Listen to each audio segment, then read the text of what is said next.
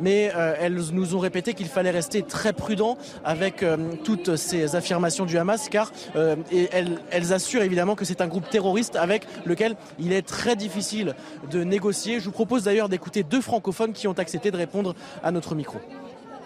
On a beaucoup de problèmes et beaucoup de soucis à se faire sur euh, la libération des otages, que c'est très délicat et que je crois qu'il ne faut pas faire confiance au Hamas. J'espère que la libération des otages prévue pour aujourd'hui aura lieu et que nous pourrons euh, anticiper la continuation de la trêve. On ne peut pas leur faire confiance on a cédé à toutes leurs revendications. Comment pouvez-vous imaginer qu'on accepte pour un enfant à nous qui a les mains tachées du sang de ses parents, qu'on qu donne en échange trois terroristes qui ont du sang d'enfants sur leurs mains sur cette place, devant le musée d'art de Tel Aviv, toutes les familles, euh, en tout cas un grand nombre des familles d'otages qui sont encore retenues dans la bande de Gaza se sont rassemblées avec ces images, vous le voyez, euh, ces images des portraits des personnes qui sont encore retenues dans la bande de Gaza. Elles espèrent évidemment un accord qui va être trouvé rapidement pour que la trêve se poursuive et pour que les accords arrivent à leur terme. Euh, les médias israéliens parlent de la diplomatie égyptienne, de Qatari également, qui s'active pour essayer de remettre en place cet accord pour que la libération des otages arrive à son terme euh, aujourd'hui en Israël. Merci, cher Thibault Marcheteau. Merci à Fabrice Elsner qui vous accompagne. Vous l'avez compris, la situation est, figée depuis euh, plus d'une heure et demie.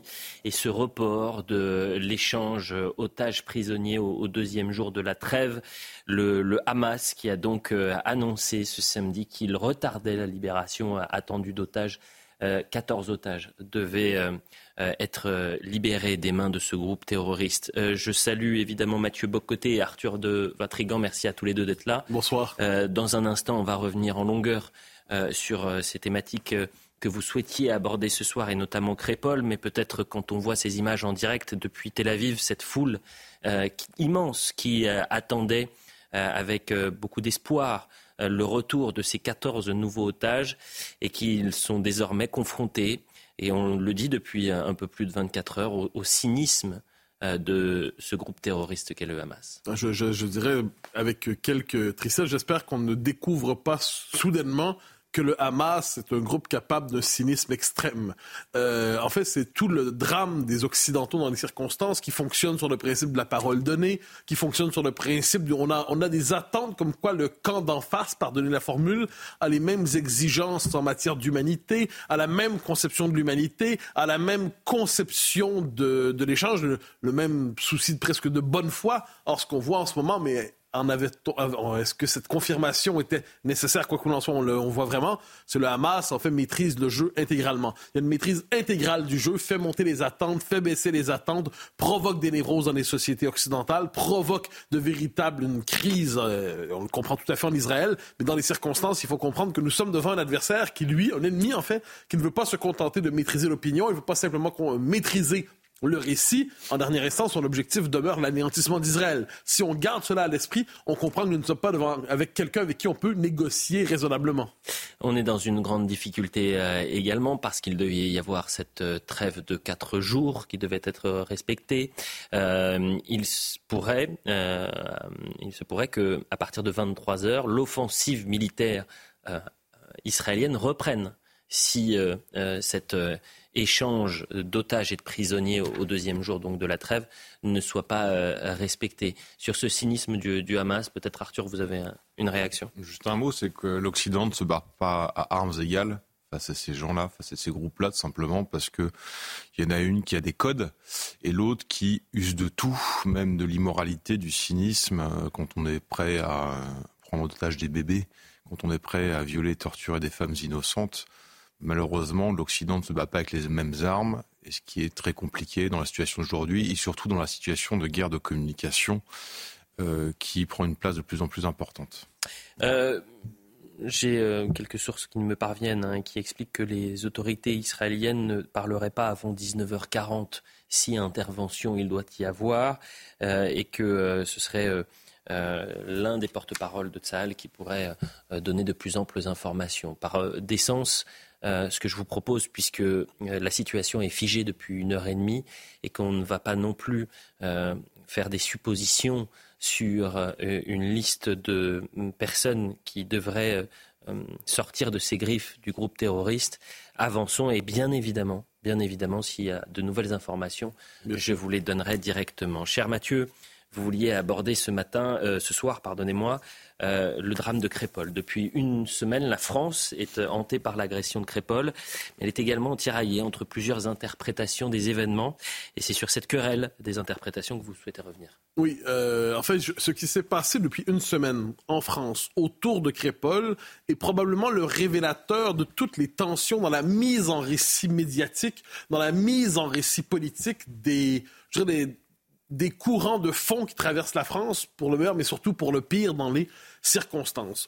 Et vous noterez, on a l'impression, parce qu'on en a beaucoup parlé sur cette antenne, que la question de Crépol est absolument centrale dans le récit médiatique et politique. Si on regarde à l'extérieur, pour plusieurs, il fallait tourner la page le plus rapidement possible, comme si les événements de Crépol étaient secondaires, comme s'ils ne comptaient pas ou comme s'il fallait les traiter justement, j'y reviendrai, sur le mode du simple fait divers. D'ailleurs, c'était la question de la semaine fait divers ou fait de société. Et là, apparemment, c'est comme ça qu'on formule les choses. On pourrait aussi dire fait politique, fait de civilisation. Mais quoi qu'il en soit, pendant toute la semaine, la bataille sémantique autour de la question du fait divers ou non était la question qui permettait de classer immédiatement ceux pour qui cet événement est révélateur d'une je dirais, une crise profonde en France, et ceux pour qui c'est un événement qui ne doit surtout pas venir restructurer le récit médiatique.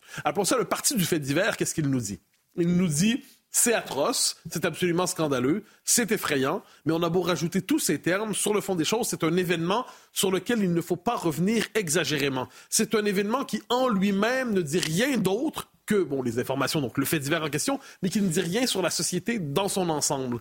Et je le note par ailleurs, la théorie du fait divers s'est accompagnée cette semaine d'une volonté manifeste de cacher, ou à tout le moins de dissimuler, ou de neutraliser beaucoup d'informations autour de cette histoire, comme si moins il y avait d'informations qui circulaient, moins il y avait d'informations qui tournaient autour, et plus il était possible de contenir le récit sur le mode fait divers, c'est tragique. Vous savez, il y a toujours eu de tels, euh, de tels événements, de tels rixes, c'est un autre terme de la semaine, dans les balles de village.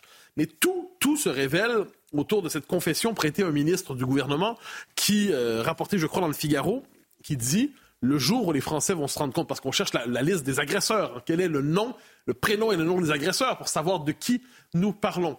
Et on prête cette réflexion quand les Français vont comprendre, vont voir que sur cette liste, il n'y a aucun nom à, connotation française. Ce sont tous des noms à connotation étrangère. Ce ne sont pas mes mots, hein, ce sont les, les mots prêtés au ministre. Eh bien, les Français vont finir par se révolter. Je ne sais pas si les Français vont finir par se révolter, mais ce qui est certain, c'est que le pouvoir est donc conscient. Le pouvoir est conscient qu'il y a des informations sociologiques, il y a autour de cet événement, finalement, c'est un révélateur d'une crise profonde en France. En fait, c'est du fait qu'on est devant une délinquance aujourd'hui qui est une délinquance conquérante, une délinquance d'occupation du territoire, une délinquance qui est sur le mode. Et là, certains ont utilisé la formule, je ne sais pas si c'est la bonne, une volonté de pogrom anti-français, entre guillemets. Euh, pourquoi ce terme qui, qui est peut-être trop lourd, mais cette idée, quand vous arrivez avec l'idée qu'il faut tuer des gens parce qu'ils ont, parce qu'ils sont blancs, on y reviendra, eh bien, on peut quand même parler d'une intention à tout le moins meurtrière euh, indéniable. Ensuite, ce qui est frappant, c'est devant les événements euh, de la semaine, le parti médiatique dit non seulement fait divers, mais pas de récupération. Pas de récupération, le terme est répété en boucle, j'ai eu l'occasion de le dire à quelques reprises, pas de récupération, c'est le nouveau pas d'amalgame. C'est-à-dire, ne réfléchissez pas à ce que vous avez devant vous, ne pensez pas aux événements que vous avez devant vous, contentez-vous d'être dans l'indignation, participer, s'il le faut, à la marche blanche. Mais, mais, cela dit, si vous allez au-delà de ça, on jugera que vous êtes indécent. Si vous n'acceptez pas de voir à travers cela un événement qui, qui dépasse largement, mais largement, un simple fait divers à Crépole et qui veut dire aujourd'hui, en fait, que à peu près personne en France aujourd'hui n'est en sécurité. Si même les villages les plus reculés sont en danger, eh bien, on peut comprendre que la violence extrême, la violence raciste, il faut bien dire, la violence anti-blanche, parce que revendiquée comme telle, on le sait dans le Dauphiné libéré, hein, c'était dit comme tel, l'un d'entre eux on, va se, on veut planter du blanc. On veut poignarder du blanc, on veut tuer du blanc. C'est quand même, c'est un, une déclaration raciste explicite. Eh bien, voyant tout cela, voyant tout cela, le parti médiatique dominant dit ce ne sont que des faits divers, des milliers de faits divers. C'est la théorie du fait divers. C'est la théorie du fait divers qui est là pour expliquer circuler, il n'y a rien à voir. Rien n'est politique, rien n'est sociologique, rien n'est culturel. Tout est triste, tout est terrible, mais tout est insignifiant. Que faire avec, euh, alors avec ceux qui n'acceptent pas euh, cette théorie, Mathieu? Alors, on a vu Sandrine Rousseau donner sa lecture des événements. Pour elle, en fait, globalement, peut dire c'est tous ceux qui n'acceptent pas la théorie du fait divers sont finalement présentés comme des ennemis de la République. C'est quand même fondamentalement c'est ça dont on parle et ils sont assimilés à l'extrême droite. Sandrine Rousseau sur Sud Radio, je cite quand je vois la meute politique qui se jette sur cette affaire, je demande du respect. Éric Zemmour, elle l'interpelle, qu'est-ce que vous cherchez? Des émeutes, des ratonnades, il y a des intentions racistes. Le respect, est-ce qu'on comprend finalement, c'est que le respect consiste à se taire. Donc, si vous nommez Regardez bien, c'est quand même pervers. Moi, je, vous avouerai franchement, ça fait un bon moment que j'ai pas été, été, aussi indigné euh, par un événement français que par le traitement médiatique de ce qui s'est passé cette semaine. Si vous mentionnez le fait que des gens sont arrivés avec une volonté de tuer du blanc. C'est quand même. Imaginez si on parlait là, des gens qui arrivaient puis voulaient tuer de l'arabe, ou tuer du musulman, ou tuer du noir. Eh on serait tous absolument et légitimement scandalisés. On verrait tous dans cela un crime qui touche la nation dans son intimité. Mais apparemment, quand on dit tuer du blanc, eh bien, non, ça, c'est pas une question qui est fondamentale. C'est une question qui est périphérique. C'est une question qui est secondaire. Je suis renversé par l'absence de euh, le fait que cette déclaration, qui est centrale, n'ait pas été au cœur du récit médiatique cette semaine. Et là, tout vient ensemble. Donc, on vous accusera de récupération au service de l'extrême droite, comme d'habitude. Hein, vous savez, sur notre chaîne info, je me permets de le dire, on a quand même dit que cet événement, c'était du pain béni pour l'extrême droite. Donc, quels que soient les événements en France, il peut y avoir un attentat terroriste, il peut y avoir des agressions comme ça à répétition, il peut y avoir l'affaire Lola. Chaque fois, dès qu'on réfléchit à tout cela, apparemment, ce serait pour le jeu de l'extrême droite qui, tel un monstre sordide, guetterait, euh, guetterait le moment pour surgir dans la cité, pour faire son miel du sang des Français. Mais c'est la trame narrative de fond. C'est la trame narrative de fond, franchement, depuis 2015. Hein, rappelez-vous, même avant ça, mais 2015. Charlie Hebdo, le Bataclan, très rapidement, nous dit, et tout ça va faire le jeu de l'islamophobie, qui est une version de dire, tout ça va faire le jeu de l'extrême droite. Donc, il y a un récit légitime, c'est le récit, je l'ai dit, du fait divers, et si vous en sortez, vous êtes accusé de propager la haine, mais vous me permettrez d'y revenir parce que c'est la chose qui me semble plus fondamentale il y a un tabou au cœur de la vie politique. C'est l'ultime tabou. C'est le tabou du racisme anti-blanc. C'est le tabou du racisme anti-blanc qui, dans les circonstances, s'est dévoilé. Dans les circonstances, c'est même revendiqué. Excusez-moi, j'y reviens sans arrêt, mais c'est assez rare qu'on tombe sur des gens qui disent explicitement je vais te tuer selon la couleur de ta peau.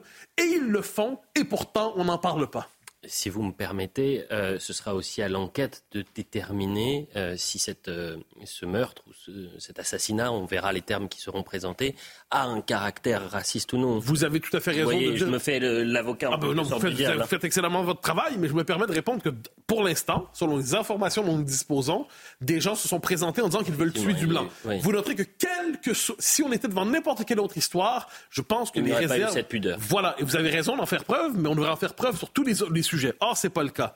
Euh, et vous avez entièrement raison. Vous avez parlé d'un tabou, Mathieu Bocoté. Est-ce que votre formule n'est pas exagérée? Je ne crois pas. Je pense qu'aujourd'hui, quand on parle de racisme anti-blanc, on a tout de suite, rappelez-vous, Papendiaï qui avait dit le racisme anti-blanc, c'est un concept anti-scientifique qui ne veut rien dire pour la science, les sciences sociales et la sociologie. On nous explique que c'est un concept qui relèverait euh, d'une forme enfin, qui serait le propre du racisme et de l'extrême droite. Qui parle de racisme anti-blanc serait l'extrême droite. Donc, qui nomme la réalité dans les circonstances est extrême droitisé. Euh, et donc ça, c'est le premier élément là-dedans. Et pourquoi je dis que c'est un tabou? Parce qu'on est, il y a cette théorie dans les sciences sociales qui dit globalement, je vous la résume d'un mot, le vrai racisme, le racisme qui hiérarchise les groupes humains, le racisme qui, qui désigne un groupe à la haine selon la couleur de sa peau. On nous dit que c'est un racisme qui n'existe plus aujourd'hui, c'est secondaire. Le vrai racisme, c'est le racisme systémique. Qu'est-ce que le racisme systémique? Je vous le fais en trois mots, ce sont des questions qui m'ont obsédé pendant des années. Le racisme systémique tel que vu par la sociologie aujourd'hui, c'est si vous avez des disparités statistiques dans une population, il faut les expliquer par la présence d'un système discriminatoire invisible qui favoriserait certains groupes plutôt que d'autres. Donc ça, c'est quelle que soit la raison qui explique la disparité statistique entre des gens selon d'ethnies différentes, de couleurs différentes, de religions différentes, de cultures différentes, de nationalités différentes, c'est le racisme systémique qui explique ça. Il faut voir du racisme partout, en toutes circonstances, surtout là où il n'est pas. Mais quand vous êtes devant du vrai, vrai racisme, on va vous planter pour votre couleur de peau. Alors là, on est dans la grande, euh, de, c'est pas de la pudeur ici en fait, c'est une volonté tout simplement de nier les événements et le récit médiatique, j'arrive, ce sera ma conclusion en la matière cette semaine. Euh, le commun des mortels a quand même appris à décrypter tout ça avec le temps. Hein. Le commun des mortels, c'est le ce qu'on lui dit quand on lui dit supporter britannique. Le commun des mortels, c'est ce qu'on lui dit quand on lui dit Kevin et Matteo. Le commun des mortels, c'est ce qu'on lui dit quand on lui dit, mais pourtant ils étaient français entre guillemets à propos notamment, on s'en souvient des tueurs du Bataclan, mais pas seulement. Et devant cela, le commun des mortels se demande où se réfugier. Il se disait peut-être il y a une semaine crépole. Il constate que ce n'est plus le cas aujourd'hui. Euh, Arthur de Vatrigan, quel regard vous portez sur le traitement médiatique et peut-être les réactions politiques qui en découlent euh, tout au long de cette semaine après ce, drame et cet acte barbare contre, contre Thomas. Bah, avant, le secret d'État, c'était euh, le Rainbow Warrior ou les essais nucléaires dans le Sahara. Aujourd'hui, c'est le visage de la criminalité et le racisme anti-blanc. Sauf que le problème, c'est que les Français ont tous été au moins une fois confrontés dans leur vie, de près ou de loin, à ces délinquances et ont vu ce visage. Alors nos gouvernants ont essayé d'abord de nous psychanalyser en expliquant que c'était qu'un sentiment, ils ont vu que c'était pas très tenable parce qu'à 150 attaques au couteau par jour, c'est pas évident. Donc ils sont transformés ensuite en ophtalmo. Gérald Darmanin en tête pour nous expliquer qu'on voyait mal et que c'était des Anglais et qui s'appelaient Kevin ou Matteo. Encore une fois, le stratagème a raté parce que c'est le problème des smartphones et des réseaux sociaux. Tout le monde a accès aux images. Donc la dernière ruse, c'est de sortir comme information que, 90, que les 90% des barbares de Crépole sont français. Euh, c'est pratique parce que si on conteste, on est immédiatement accusé de racisme. Or, il y a deux racismes. Il y en a un qui est dénoncé, il y en a un qui est tu. Un exemple aujourd'hui intéressant, le collectif féministe Némésis a infiltré le collectif néo-féministe Nous Toutes avec des pancartes anti-blancs volontairement. Vous savez ce qui s'est passé? Rien. Rien, que dalle. On en parlera ce soir également dans leur débat. Euh, autre exemple, rappelez-vous Georges Bensoussan en 2003. Georges Bensoussan qui publiait Territoire de la République, euh, Territoire perdu de la République, pardon, où il ose donner l'origine de l'antisémitisme en France. Qu'est-ce qui s'est passé? Bah, Une institution qui se prévaut euh, chaque jour d'être à la pointe du combat de l'antisémitisme l'a mis à la porte.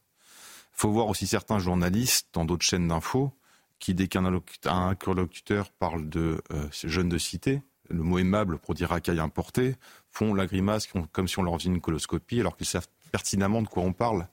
Hein, quand un jeune débarque à une soirée avec un couteau ou une dague, c'est pas pour couper du saucisson. Ça, ils le savent. Donc les mêmes qui parlent de systémique partout préfèrent se couler les paupières plutôt que de voir que la seule chose systémique en France qui existe, c'est la violence, parce que cette violence, elle est intrinsèquement liée à l'immigration. Et cette sauvagerie, elle va cesser de grandir en quantité et en intensité, puisqu'à défaut de freiner l'immigration, le, notre gouvernement la décime partout sur le territoire et en plus la laisse dans une impunité totale.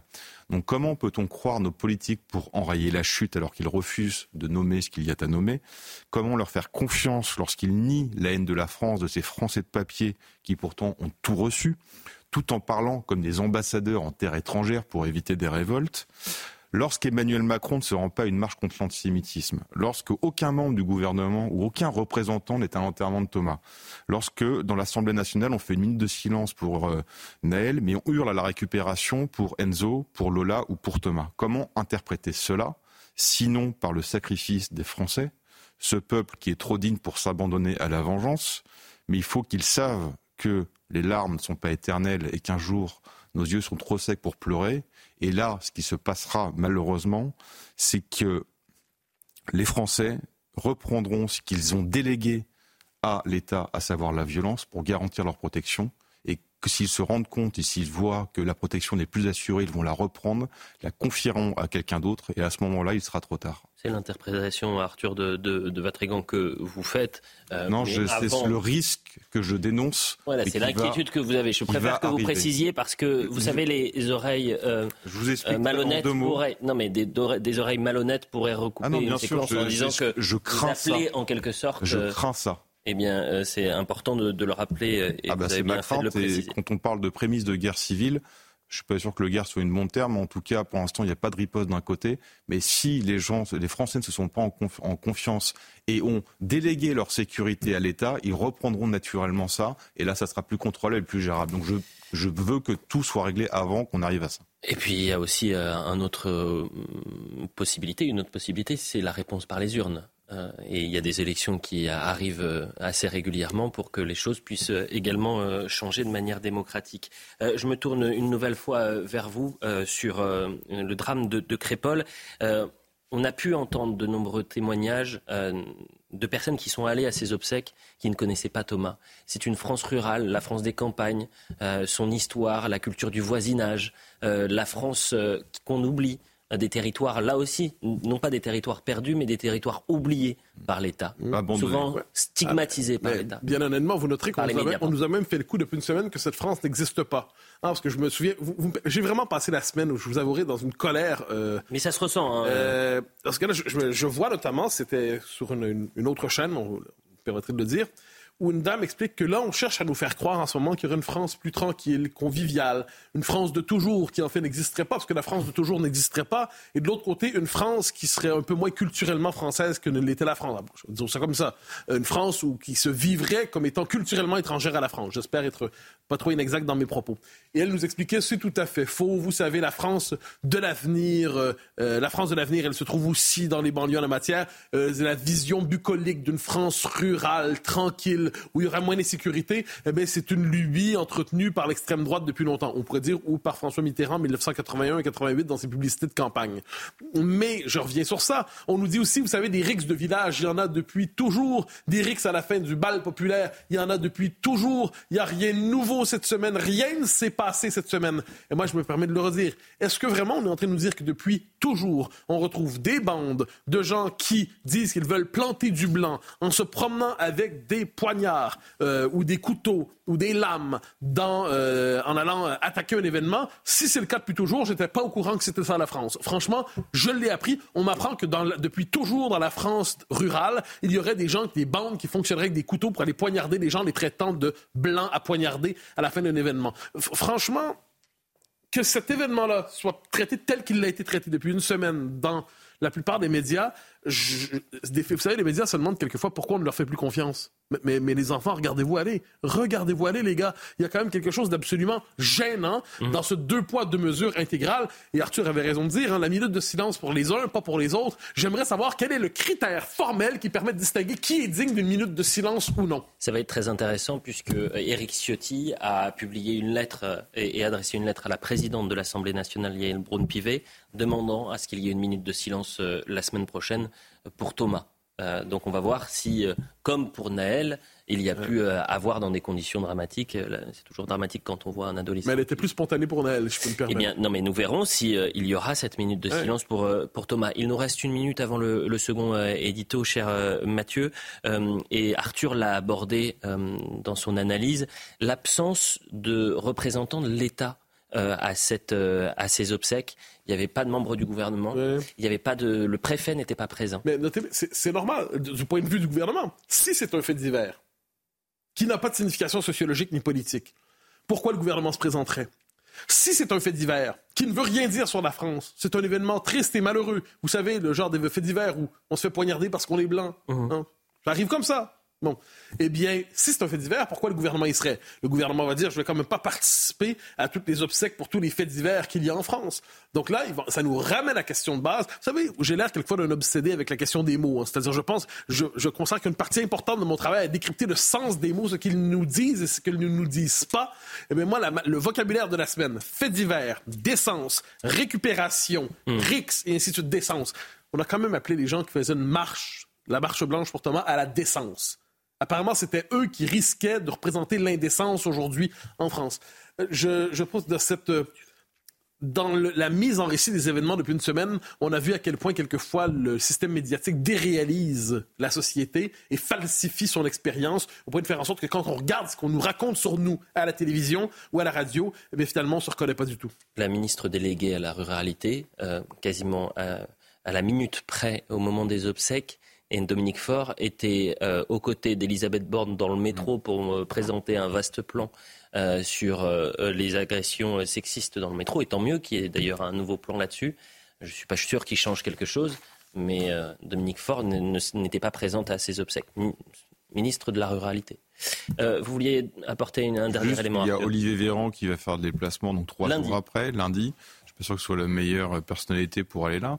Et euh, je rappelle qu'il y a aussi des manifestations pour Thomas qui ont été interdites et que des imprimeurs qui ont refusé de, euh, d'imprimer des tracts en soutien à Thomas et des euh, affiches qui ont été arrachées, à, Sciences Po, notamment. vous avez entièrement raison pour Olivier Véran, c'est d'ailleurs assez particulier puisque le grand-père de Thomas avait parlé de sauvage. Mm-hmm.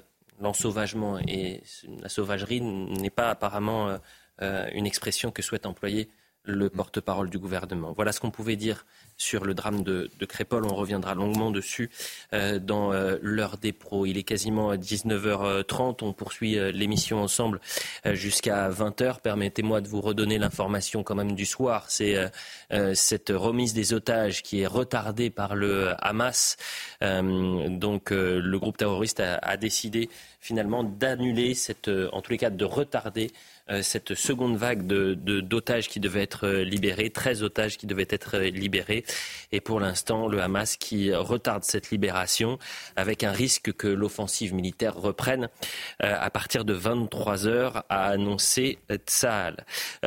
cher Mathieu, vous voulez parler dans votre second édito de ce qui se passe aux Pays-Bas. À la surprise de certains, Gert Wilders euh, est arrivé premier aux élections législatives néerlandaises. Euh, on parle d'un tremblement de, terre politique, mais surtout de nombreuses personnalités se demandent comment empêcher le vainqueur, donc, de gouverner. Comment et que comprendre de la présente séquence euh, politique? Ah, C'est quand même fascinant. La question n'est pas de savoir si on aime ou non Gerd Wilders, c'est une question secondaire. La question est de savoir qu'encore une fois, encore une fois, une élection est traitée sur le mode de l'alerte générale. Le peuple a encore une fois eu le culot de mal voter.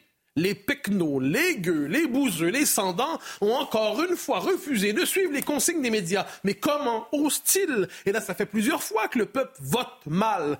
2005 en France sur la Constitution européenne. Euh, puisqu'il a mal voté, qu'est-ce qu'on fait? On décide de ne pas respecter le vote. Ça va de soi. 2000, euh, le Brexit en Grande-Bretagne puisque le peuple a mal voté, qu'est-ce qu'on fait? On a tout fait pour empêcher le Brexit. Il a fallu quand même beaucoup d'efforts pour que le Brexit puisse se faire. C'est une séquence longue parce qu'il y a eu un travail immense pour empêcher le vote de se concrétiser. 2016 aux États-Unis. Rappelez-vous qu'on aime ou non Donald Trump. Ce qui est certain, c'est que très rapidement, on nous a dit c'est une élection illégitime. Trump est un usurpateur, il ne doit pas gouverner. D'ailleurs, il a gagné parce qu'il a truqué, soit avec, euh, rappelez-vous, les, les, les, bases de données, ou encore parce qu'il serait un agent russe. Donc, on peut, on peut ne pas aimer Donald Trump sans croire que c'est un agent du Kremlin. Alors, quoi qu'il en soit, chaque fois, on nous disait la même chose. Le peuple a mal voté, il faut donc empêcher le peuple de nuire. Et comment peut-on, parce que la souveraineté populaire n'est légitime que si elle va dans le sens de l'histoire, le sens de l'histoire fixé par ces interprètes progressistes pour qui le sens de l'histoire, c'est la fin de la nation, la fin de l'État, la fin de la souveraineté, la fin des identités. Et qu'est-ce qu'on doit faire dans ces moments-là? On doit mettre en place un système, pensez même en Italie, hein, j'ai oublié de le dire, mais c'est important. En 2022, en Italie, Mme Meloni se fait élire. Et là, les autorités, les saintes autorités européennes disent on a les instruments nécessaires pour empêcher que ça vire mal. Hein, c'est quand même bien d'avoir des tuteurs dans la vie, c'est essentiel. Alors là, qu'est-ce qu'on nous dit? Ben, comment on réussit à, bloquer la chose? En extrême droitisant, hein, autrement dit en diabolisant. Le diable vient de se manifester, on va quand même pas lui tendre la main. En, en en appelant au cordon sanitaire. Ça faisait pas quelques minutes que Valdez avait eu ses votes qu'on a dit cordon sanitaire, cordon sanitaire, cordon sanitaire. Autrement dit, protégez-nous de ce peuple que je ne saurais toucher. Euh, et pourtant, cette victoire semble relever de ressorts profonds. Ne faut-il pas en tenir compte, Mathieu? Surtout pas. En fait, c'est ce qu'on nous dit. C'est-à-dire, évidemment qu'il faudra en tenir compte. Mais comment ce, cette révolte identitaire qui traverse l'Europe. Et, sachez que les Pays-Bas sont les premiers pays à l'avoir porté dès le début des années 2000 et fin des années 90. Mais eh comment, que faire par rapport à cela? C'est d'abord en la disqualifiant, en la phobisant, la xénophobisant, l'extrême droitisant, l'assimilant au racisme et ainsi de suite. Et dès lors, dès lors, si vous êtes devant un peuple qui ne comprend pas, il faut le rééduquer. Ou alors, il faut le rééduquer ou il faut faire en sorte qu'il soit de moins en moins présent son en ses propres terres pour être capable de peser sur l'histoire. On comprend que la question de l'immigration massive est au cœur du régime aujourd'hui. Vous avez le droit de critiquer ses excès, vous pouvez vouloir la ralentir, mais vous ne pouvez pas remettre en question le principe de l'immigration massive, vous ne pouvez pas remettre en question le principe de la souveraineté de l'Empire européen.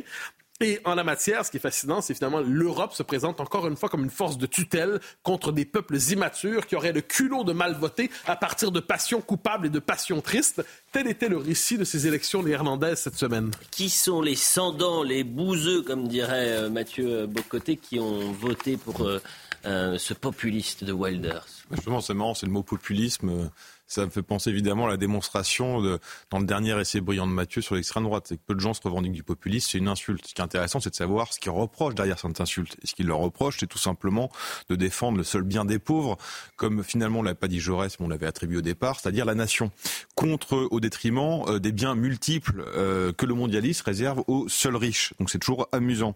Euh, autre chose qu'on entend beaucoup, c'est ils sont des magots. vous savez, tous ces gens-là sont des magots. mais qu'est-ce que la démagogie? C'est flatter les instincts contre l'intérêt général. Or, je vois pas ce qu'il y a de démagogique à flatter, à défendre l'identité, le territoire, les particularismes, bien au contraire.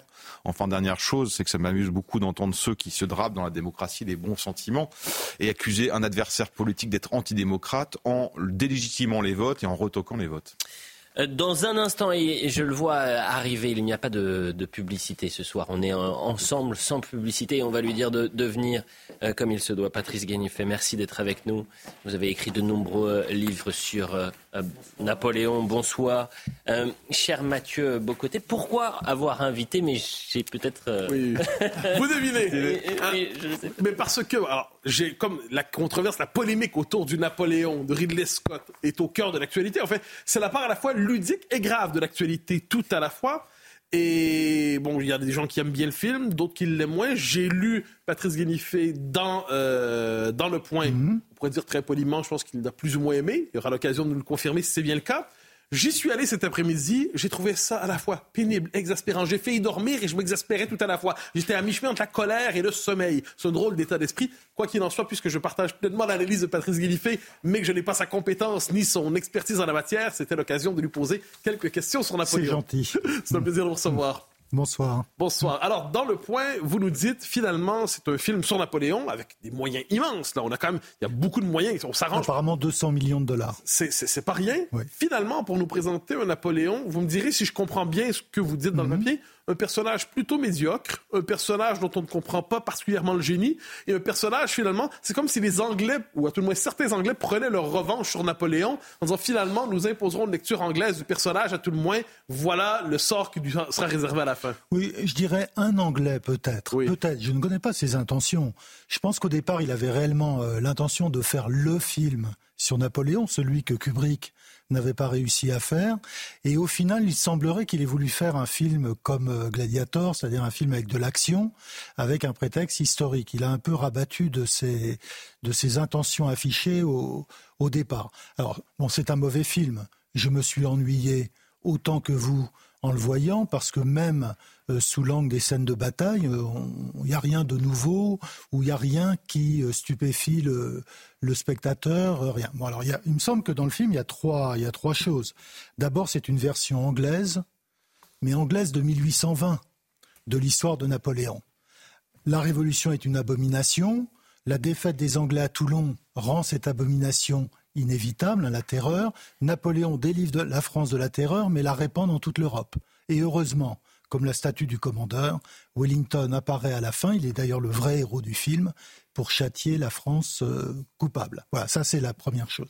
La deuxième, il y a une histoire euh, d'amour et, bon, ça peut être un parti pris parce que c'est vrai que l'histoire de Napoléon et Joséphine est un fil rouge dans, cette histoire incroyable.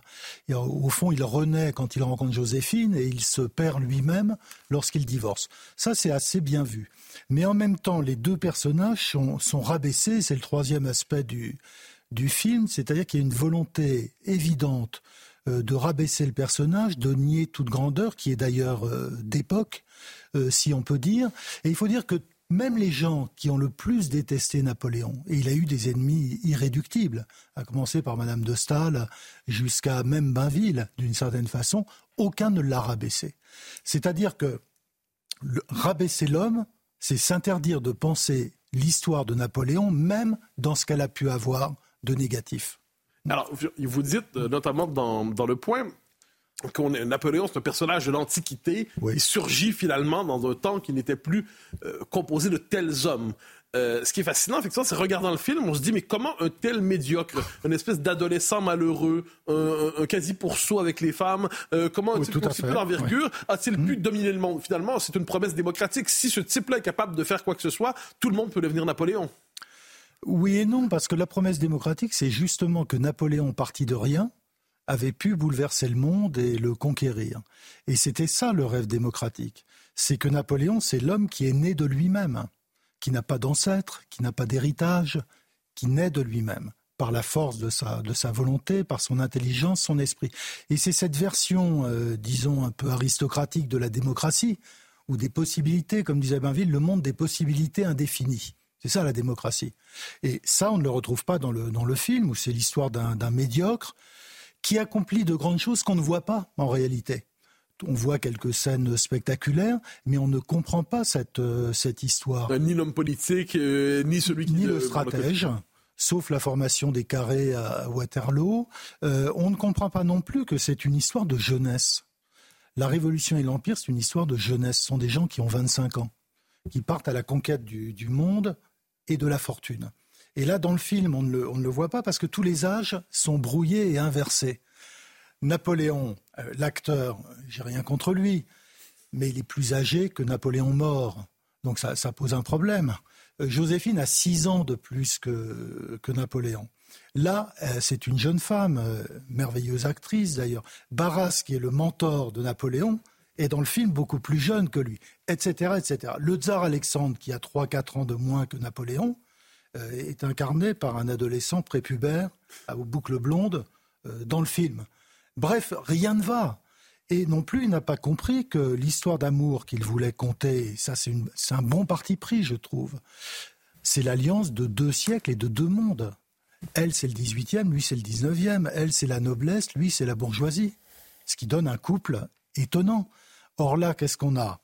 Un imbécile qui rencontre une pute.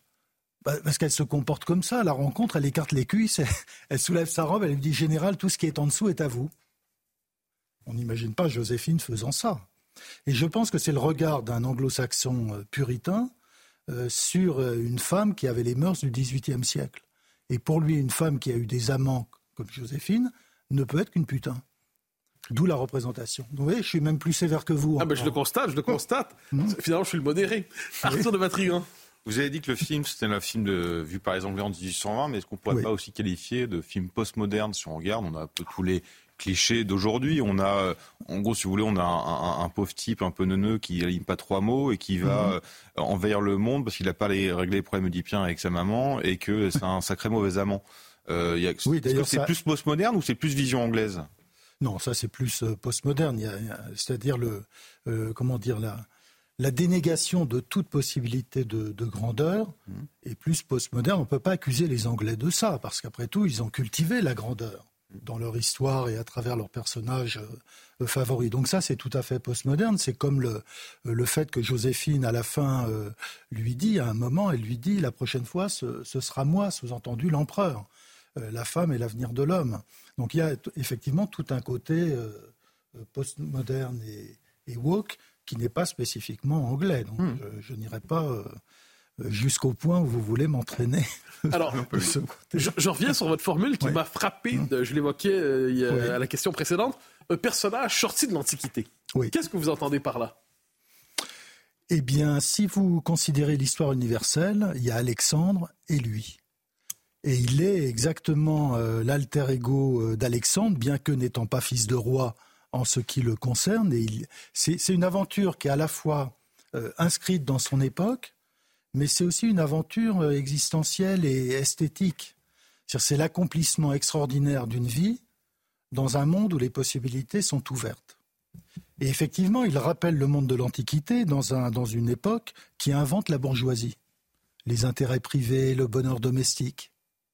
Et lui, d'ailleurs, étant jeune, avait écrit un petit roman là-dessus, où un héros, euh, à sa manière, qui rêvait de vie domestique paisible, était happé par l'histoire, et finalement euh, mourait. C'est un, peu, c'est un peu son histoire dont il avait eu la préscience. Donc il est réellement un héros euh, antique, plus grand que l'humain, dans une époque qui, en dépit de la Révolution, invente le bonheur privé, l'Émile, la nouvelle Héloïse, euh, etc. Donc, donc il a un côté incongru, tout en laissant un bilan qui, lui, s'inscrit pleinement dans l'époque. Alors, justement, la trace laissée par Napoléon. Ça, c'est une question. Elle n'est pas dans le film. Ah, ça, il n'y a, pas de doute là-dessus. Mm. Euh, il y a un mot qu'on utilise même quelquefois en France pour parler d'un courant politique. On dit la droite bonapartiste. Donc, on constate il y a un héritage politique même, on pourrait dire idéologique pour certains, à tout le monde revendiqué. Euh, il y a le rapport au droit, évidemment. Il y a le rapport à la grandeur de la France. Mais est-ce qu'on, quel est, si on cherchait à retracer l'évolution de la, euh, la représentation, dis-je, de Napoléon, de sa mort au temps présent, Comment cette représentation a-t-elle fluctué dans ces grandes lignes? Elle a fluctué, on peut dire euh, d'abord que euh, il faut prendre du point de vue des Antilles, c'est plus simple. Euh, ça commence avec des Antilles qui sont majoritairement de droite. La droite est anti-napoléonienne, la gauche est pro-napoléonienne parce qu'elle le voit comme l'héritier de la Révolution, celui qui a empêché le retour des Bourbons. Sont revenus finalement. Et puis avec le Second Empire et le coup d'État du neveu, ça bascule la droite va devenir bonapartiste parce que le bonapartisme incarne l'ordre. Et la gauche va devenir anti-bonapartiste en se souvenant que Napoléon a renversé la Révolution. Donc ça a fluctué, euh, comment dire, au gré des, événements, mais néanmoins à partir du début du XXe siècle, il y a une sorte d'union sacrée autour du fait que Napoléon incarne la grandeur de la France. Il y a eu 1870, humiliation, l'épreuve terrible de 14-18, et donc Napoléon devient à ce moment-là une sorte de, patrimoine euh, national. Et il faudra la, rupture de, la gauche avec euh, le, patriotisme et l'histoire de la grandeur de la France à partir des années 80, 90, pour que les choses se, subdivisent à nouveau avec une droite plutôt admiratrice, mais pas toute, parce que la droite libérale déteste euh, Napoléon. Hein. Et puis une gauche, pas toute non plus, mais plutôt hostile aussi au nom des droits de l'homme, de l'esclavage, de, euh, de la misogynie supposée du personnage, etc. j'ai un souvenir, ensuite je passe la parole à Arthur de Vatrigan. Vous me corrigerez pour le souvenir, mais c'est un texte dans le commentaire qui remet au début des années 2000, euh, à l'ombre de Sterling, euh, le soleil couchant de Sterling, où on nous dit finalement la France accepte de commémorer euh, Trafalgar, je ne me trompe pas, mais refuse de commémorer Austerlitz. Est-ce qu'il n'y a pas un moment de bascule à ce moment-là Autrement dit, la France célèbre ses défaites et refuse de célébrer ses victoires? Oui, peut-être. Oui, peut-être. C'est un bon, marqueur. 2005, euh, euh, Chirac, c'est, pas mal. C'est le moment où la, où la, où la droite tourne le dos à, l'histoire de la France. Donc oui, ça peut être une, date qu'on retient comme point de, bascule. Mais ça s'était fait déjà un petit peu euh, avant. Hein. Je pense dans les années 90, quand il y, a un certain nombre de livres qui paraissent au début des années 2000. Le renversement se fait à partir du moment où on entre dans le cycle des commémorations de bicentenaire avec le consulat en 99. Et avec le sacre euh, en 2004, là, la bascule est faite. Et il faut bien voir que, comme j'ai dit, euh, une bonne partie de la droite est hostile, a toujours été hostile à Napoléon, parce qu'elle voit Napoléon. Même Béville, vous l'avez évoqué. La formule si ce n'était de la gloire et de l'honneur de la France, mieux vaut. Euh, mieux aurait voulu qu'il n'existe pas. Sauf pour l'art il aurait mieux valu qu'il n'eût pas existé. Et pour la droite libérale, il est l'incarnation ou l'explication du fait que la France est une erreur historique. C'est-à-dire que si la France avait été l'Angleterre, quand même, les choses se seraient mieux passées. Toute une partie de la droite pense ça en France, la droite libérale. Arthur.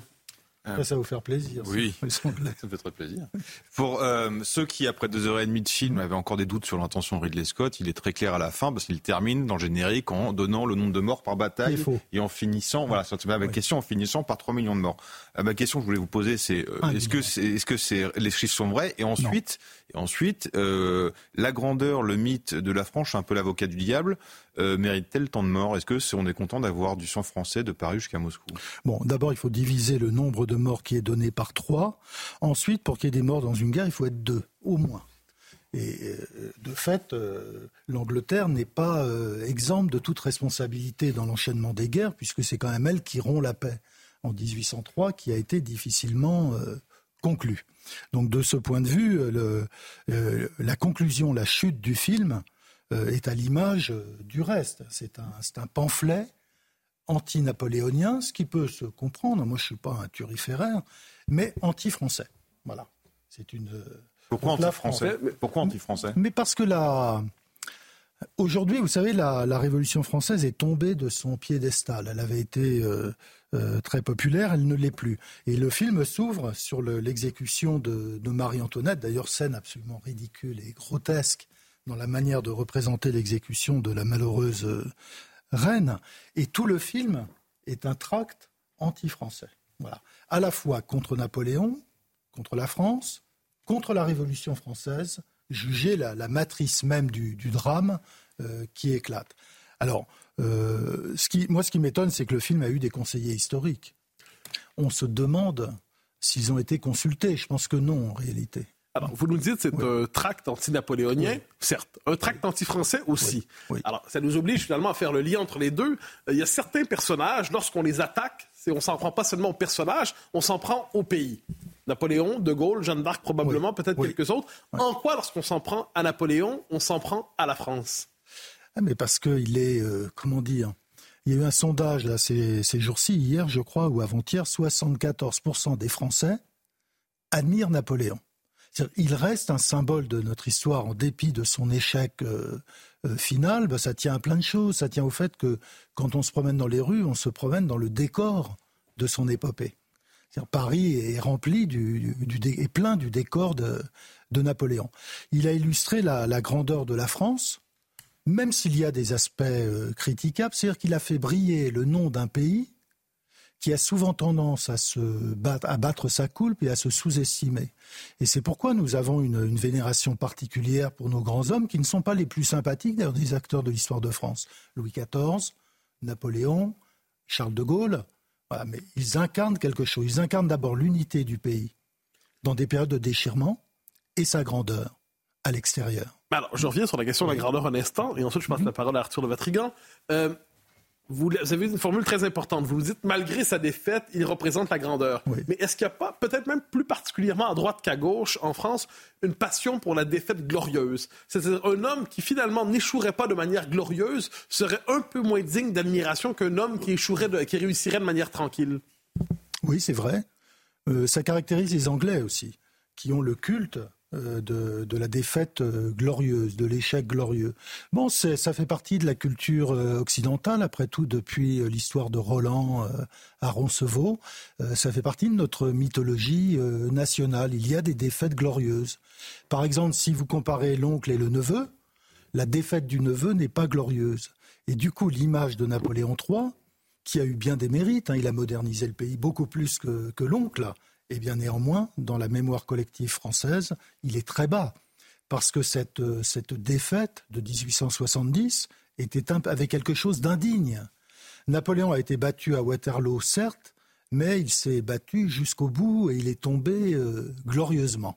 voilà. Mais qu'est-ce qui fait d'une défaite glorieuse plutôt qu'une défaite minable, si C'est qu'on se soit battu euh, jusqu'au bout, que... Jusqu'au dernier homme, sans capitulation? Oui, éventuellement. Éventuellement. Mais cela dit, c'est quand même en dernière instance, c'est la défaite. C'est la défaite. Mais il y a des défaites euh, glorieuses. Quand, euh, certes, De Gaulle perd en 1969, mais c'est un échec qui a de la grandeur, parce qu'il est resté fidèle à lui-même jusqu'au bout. Et on peut dire que Napoléon, un médiocre Napoléon, celui de Ridley Scott, aurait pu se dire finalement l'île d'Elbe, c'est pas mal, il y a les plages, c'est assez sympa, il y a la végétation, le climat. Non, il est revenu alors certes pas dans l'intérêt de la France, on ne peut pas dire, mais il est revenu pour avoir une fin à la mesure de son histoire glorieuse. Il ne pouvait pas finir, comme disait Chateaubriand, roi d'un carré de légumes. Arthur de Matrigan. Non, mais il faut que vous relisez Cyrano, Mathieu. Son bah, Cyrano, mon panache, voilà. l'honneur, tous ces trucs-là. Cyrano. Mais justement, euh, comme vous voulez, Mathieu, pour qu'on parle de victoire glorieuse, on va parler de Waterloo. Dans le film, euh, Napoléon euh, est filmé en train de fuir lâchement. Euh, donc, bon, j'ai bien pu comprendre que c'était faux, mais la question que tout le monde se pose et qu'on discute à chaque fois en France, c'est quelle est la raison de la défaite de Waterloo? Est-ce que c'est son problème de gastro? Est-ce que c'est Grouchy? Voilà, qu'est-ce qui s'est passé? Il n'était pas là. Savez, il est revenu de l'île d'Elbe. Euh, euh, pour faire une pour faire une fin en réalité. Et puis il a trouvé tout changé en un an. Les gens n'étaient plus les mêmes. Il n'y avait plus l'enthousiasme dans le pays euh, euh, de quelques années plus tôt. Et puis il n'avait plus autour de lui les, les, les, maréchaux, les généraux géniaux qui l'avaient accompagné dans son dans son épopée. Donc il s'est retrouvé avec une armée de la plupart des bons soldats étaient morts. Donc il s'est retrouvé avec une armée de, de conscrits très jeunes, inexpérimentés, avec des officiers de de second ordre. Sachant très bien que s'il perdait, même s'il gagnait, son armée serait décimée, il ne pourrait pas en reformer une nouvelle. Donc il est parti au combat euh, avec un moral euh, en berne. le temps n'a pas joué en sa faveur et puis Grouchy n'est pas arrivé à l'heure. Hein. Alors, si, regardant le film, vous avez dit dans Le Point, si je ne me trompe pas, même un film de 4 heures serait incapable de rendre compte de ce personnage. On ne transforme pas un, mauvais film de 2 heures et ah, demie en bon film de, de plus, Plusieurs personnages historiques ont pu avoir finalement un film à leur hauteur, d'une manière ou de l'autre. Mm. Qu'est-ce qui fait que Napoléon est irreprésentable selon vous? Parce que c'est quand même ce que vous dites finalement dans le point, ben c'est que le, grand film sur Napoléon est structurellement impossible. Je, je vous comprends mal? C'est la raison pour laquelle Kubrick avait une des raisons l'argent, mais aussi il n'a pas trouvé l'acteur. D'abord, je pense que c'est un, c'est un homme qui est frégoli d'une certaine façon. Il change tout le temps d'apparence. Et en plus, physiquement, il change considérablement d'apparence. On ne peut pas le représenter avec un seul acteur. Ça marche pas. il, a, il commence à 20 ans, il finit à 50 ans, mais il a considérablement euh, changé. En plus, il y a une telle intensité dans cette histoire que la faire rentrer de force dans un cadre de deux heures, c'est quasiment impossible.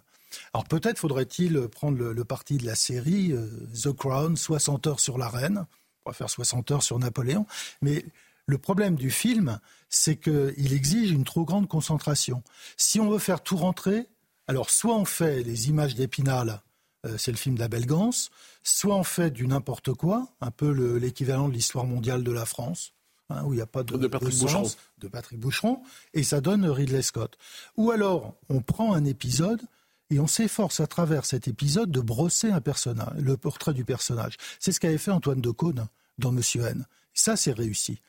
C'est fictif, bien sûr, parce que Napoléon n'est pas mort à la Nouvelle-Orléans. Il ne s'est pas évadé de Sainte-Hélène.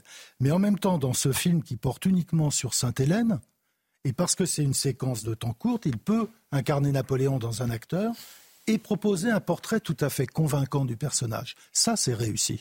Alors, il nous reste trois minutes. Justement, je, m'en voudrais de ne pas vous parler de Sainte-Hélène. Alors, on nous le présente à Sainte-Hélène, finalement, euh, gérant tranquillement sa décomposition. Il termine, il meurt euh, dans une forme des différents générales. Alors, j'ai toujours eu l'impression, vous me corrigerez, qu'à Sainte-Hélène, il a le souci de construire en partie sa légende. C'est un moment essentiel dans l'épopée de Napoléon, c'est qu'il décide de raconter lui-même sa propre légende, un peu ce que faisait Churchill aussi à mm-hmm. sa manière, comme quoi les grands hommes ont toujours le souci de leur propre récit. Voilà. Euh, que veut dire, dans, le parcours de Napoléon, que représente Sainte-Hélène finalement? Mais Au fond, il a perdu le monde à Waterloo. Il avait conquis le monde, il l'a perdu. Sainte-Hélène, c'est un peu la manière d'occuper son temps à Sainte-Hélène, c'est un peu une manière de le reconquérir dans l'ordre de l'imaginaire. Et il y a très clairement le, souci euh, dans ces dictées de Sainte-Hélène et dans le mémorial de, de Lascaz, non seulement d'arranger un peu, bien sûr, euh, son histoire, mais aussi de... Arranger un peu ou beaucoup? Non, un peu, pas trop, un peu. Euh, surtout dans le fait que c'est jamais sa faute, c'est toujours celle des autres.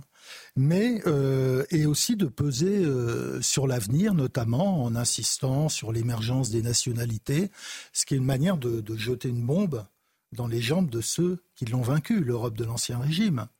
Donc effectivement, c'est pas la retraite. Mais Napoléon, au fond lui-même, savait qu'il était le nouveau monde parce qu'il se veut empereur. Se voulant empereur, il veut appartenir à la légitimité antérieure. Et pourtant, c'est une, une, énergie sauvage, en quelque sorte, qui vient balayer le monde ancien. Il se savait vraiment porteur d'un nouveau monde ou il désirait se raccrocher au précédent? Non, il sait qu'il est euh, porteur de la société qui est en train de naître depuis la Révolution française. Ça, il, le sait, il en parle. Et il connaît toute la difficulté de mettre en ordre euh, la société des individus euh, démocratiques. il le sent, ça. En même temps, il cherche à stabiliser son régime. Il espère avoir un avenir. Et donc, il se raccroche au modèle existant, la monarchie, l'Empire, la République, il n'en est pas question. Donc il cherche des, des encres comme ça pour, ça pour établir sa légitimité, sans les trouver. Parce que ce qu'il n'a jamais su en revanche, c'est que sa seule légitimité, ce sont ses victoires. C'est une légitimité d'ordre purement charismatique. Tout ce qui est institutionnel ne tenait pas et d'ailleurs s'est évanoui au moment où il a perdu le pouvoir. Il nous reste 30 secondes. Une dernière question. Vous avez consacré une biographie à Napoléon. Mhm. vous poursuivez d'ailleurs, vous continuez sur euh, son œuvre. Ce qui vous fascine fondamentalement chez lui, ce qui vous a conduit à Napoléon La jeunesse, euh, l'ascension, le côté euh, joyeux de cette entreprise. Et comme je l'ai dit tout à l'heure, c'est la fascination pour cette génération qui est partie à la conquête du monde avec une énergie absolument indomptable. Et comme dit, et je termine un dernier mot, comme dit un des acteurs de cette épopée dans ses mémoires, il dit quand même, nous avons perdu, mais nous les avons bien fait danser. Merci beaucoup, euh, Patrice Gagnefet. Merci à tous les deux. Dans un instant, excusez-moi, j'ai un chat dans la gorge. Dans un instant, c'est évidemment l'heure des pros. On va revenir euh, sur les derniers éléments et, qui proviennent du Proche-Orient euh, et ce report de, de vous voulez me dire quelque chose Oui, si vous me donnez 30 secondes. Ah, évidemment, allez-y, allez-y, bien sûr. Pardonnez-moi, je, je, vous je, vous coupe à la dernière seconde. Euh, le plaisir de parler de collègues qui ont fait un beau travail. Euh, Christine Kelly et Marc Menon ont publié Ces destins qui ont l'histoire. Et donc, le livre sort tout juste. Et pourquoi je me permets d'en parler? Tout simplement parce que l'histoire nous est rendue par des grands historiens, mais aussi par des conteurs qui la font vivre. Mm. Des conteurs qui savent la mettre en récit avec des événements, des personnages, des hommes, des femmes, qui font en sorte que s'ils n'avaient pas été là, l'histoire serait tout autre et qui incarnent en fait la richesse infinie de la bête humaine. Donc, je m'en serais voulu de ne pas vous dire un bon mot à propos de ce livre, Ces destins qui ont fait l'histoire, de nos collègues Christine Kelly et Marc Menon. Et vous avez bien fait. Euh, L'heure des pros, dans un instant, et je le disais, on reviendra sur le report de l'échange otages prisonniers au deuxième jour de la trêve et puis les derniers éléments concernant Crépol. A tout de suite sur CNews.